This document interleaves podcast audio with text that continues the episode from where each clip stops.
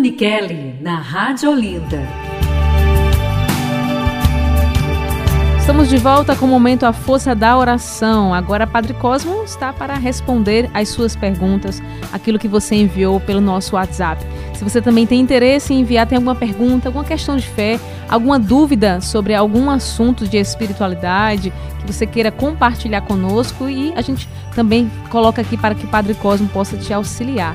É só enviar um WhatsApp 34447979, coloca lá para o programa de Padre Cosmo para que a nossa produção possa selecionar e a cada programa a gente vai trazendo aqui as participações, tá certo? Vamos começar com a Maria de Brasília, no Distrito Federal. Ela mandou um áudio para a gente, padre. Ela quer saber sobre algumas imagens que ela tem. Vamos ouvir. Boa tarde, Aniquele. Aqui é Maria José de, ba de Brasília, Distrito Federal.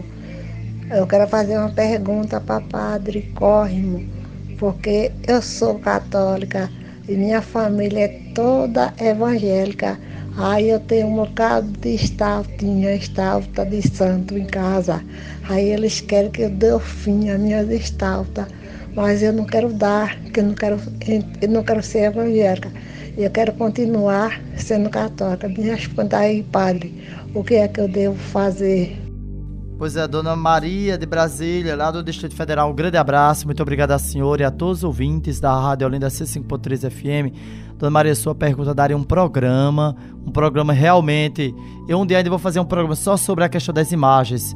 É outro programa que eu quero fazer aqui na Rádio Olinda. Um é sobre a Santíssima Eucaristia e outro é sobre as imagens sacras, a importância das imagens. Porque veja só, na Sagrada Escritura, Deus tanto manda fazer a imagem como Deus condena a imagem.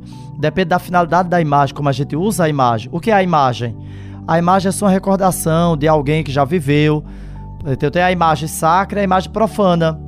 Por exemplo, aqui na frente da igreja onde eu trabalho tem a imagem de Reginaldo Rossi sentado, uma escultura. Ele está sentado, tem a rosa e tem um copo ali de cerveja onde ele tomava, entendeu?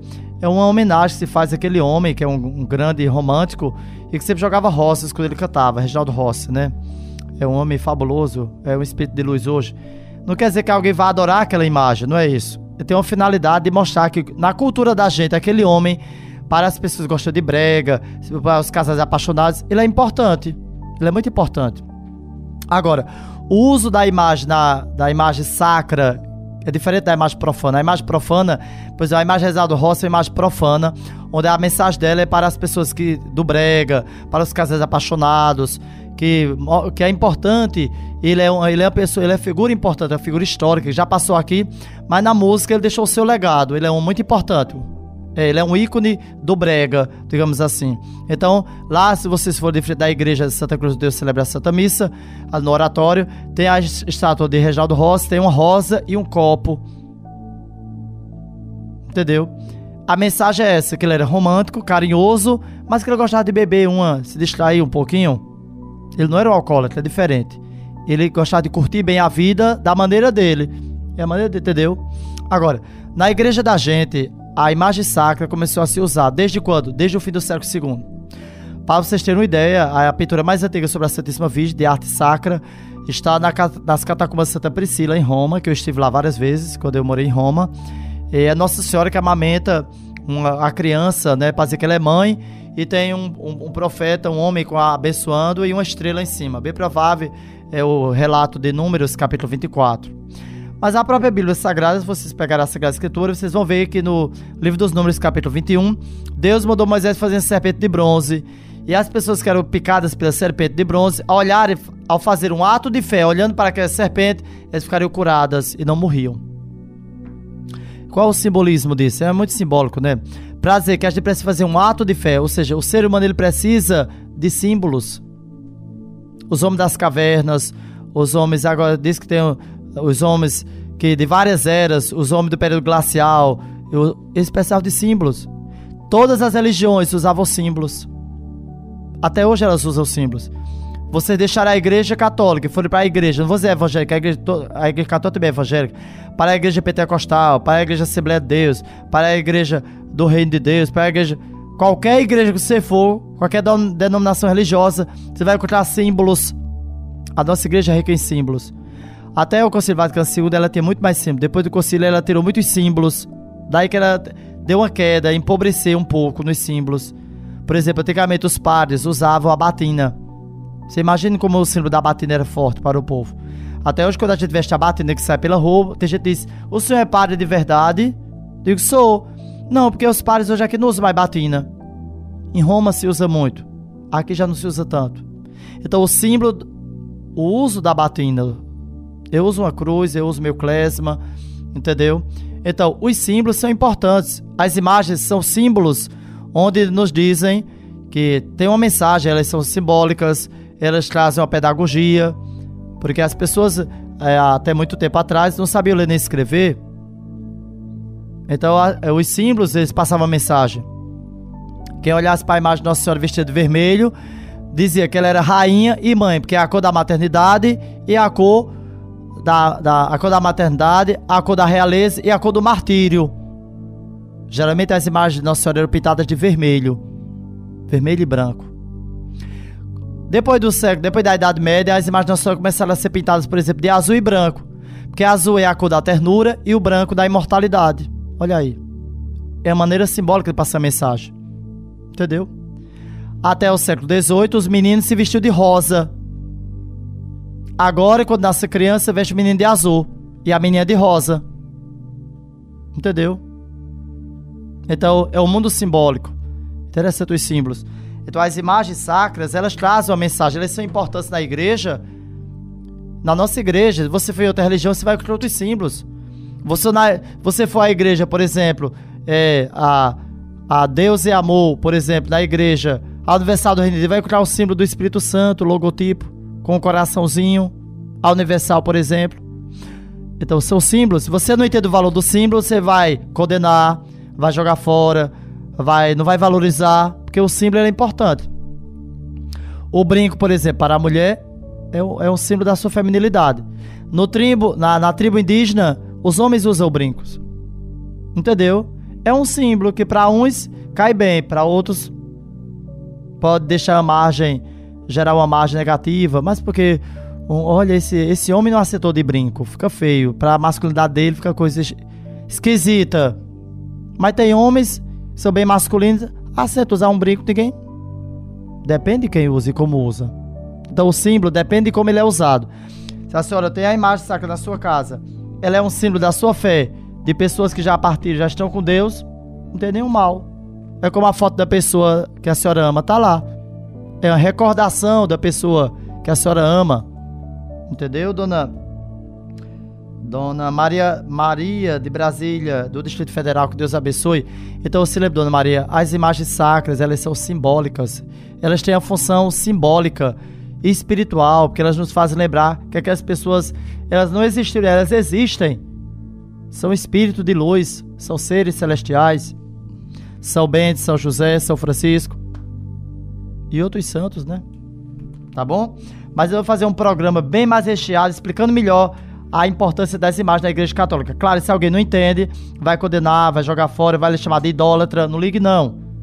Mas na doutrina católica, se a gente tem, é porque elas são importantes. Elas têm importância na Igreja Católica e em outras igrejas também. Você for na Igreja Católica Maronita, tem.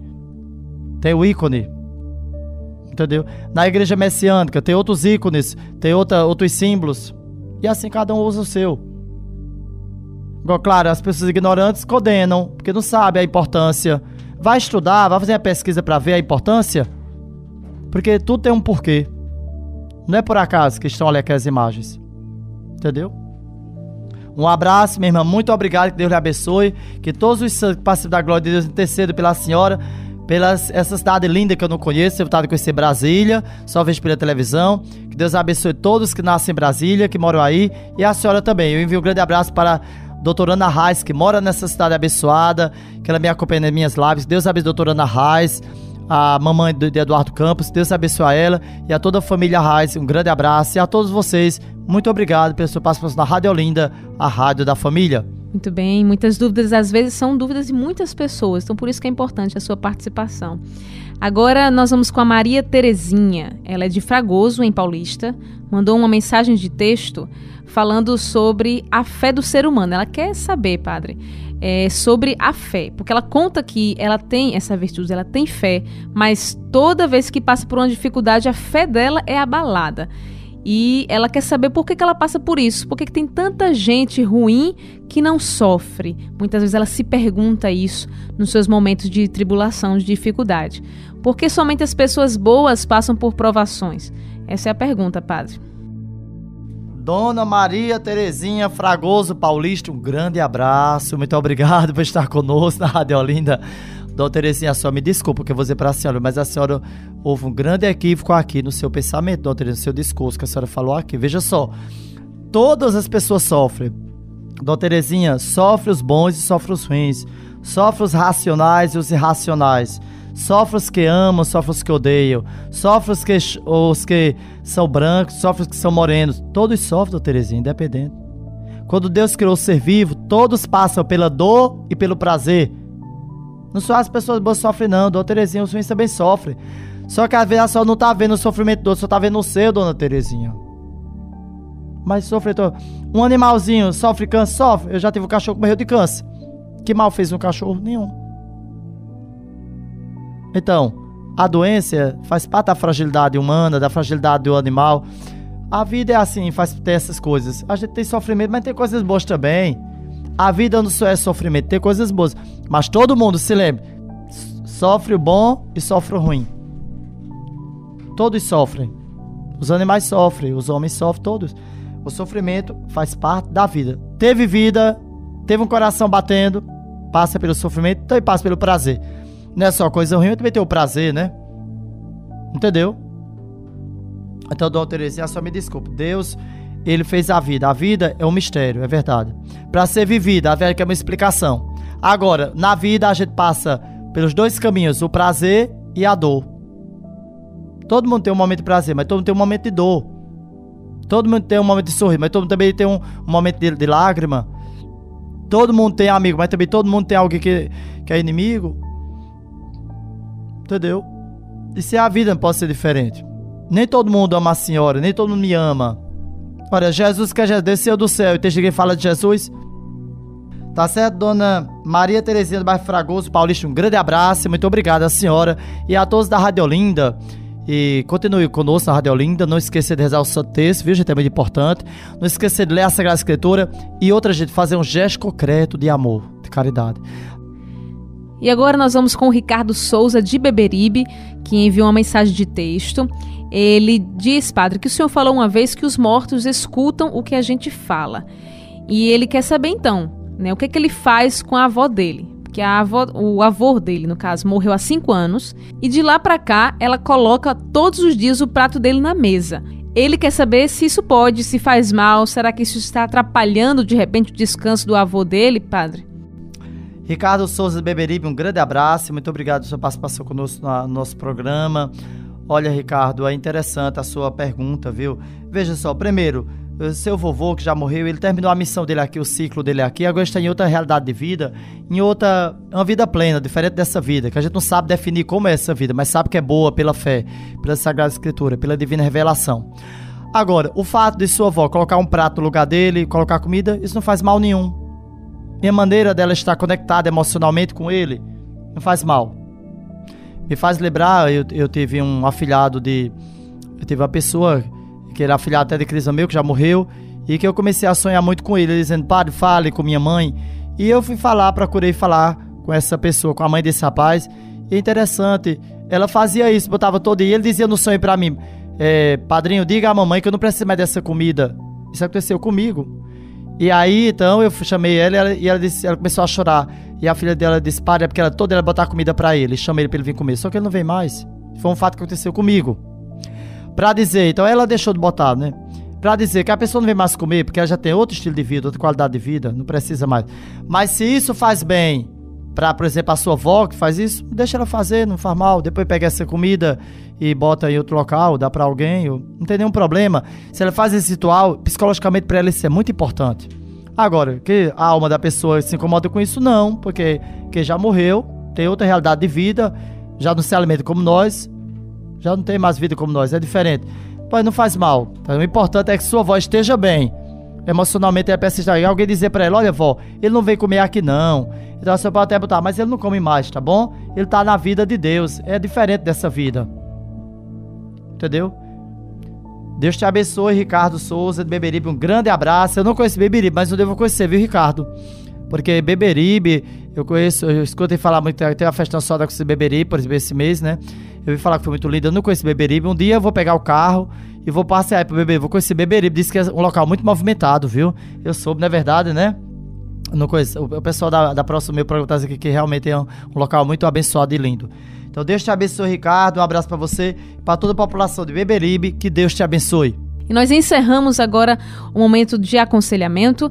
Você pode enviar sua participação para os nossos próximos programas. E se você já enviou, você pode aguardar que a produção sempre seleciona a cada programa duas ou três participações e vai chegar a sua hora. Então não deixe de enviar 3444 7979, é o nosso WhatsApp.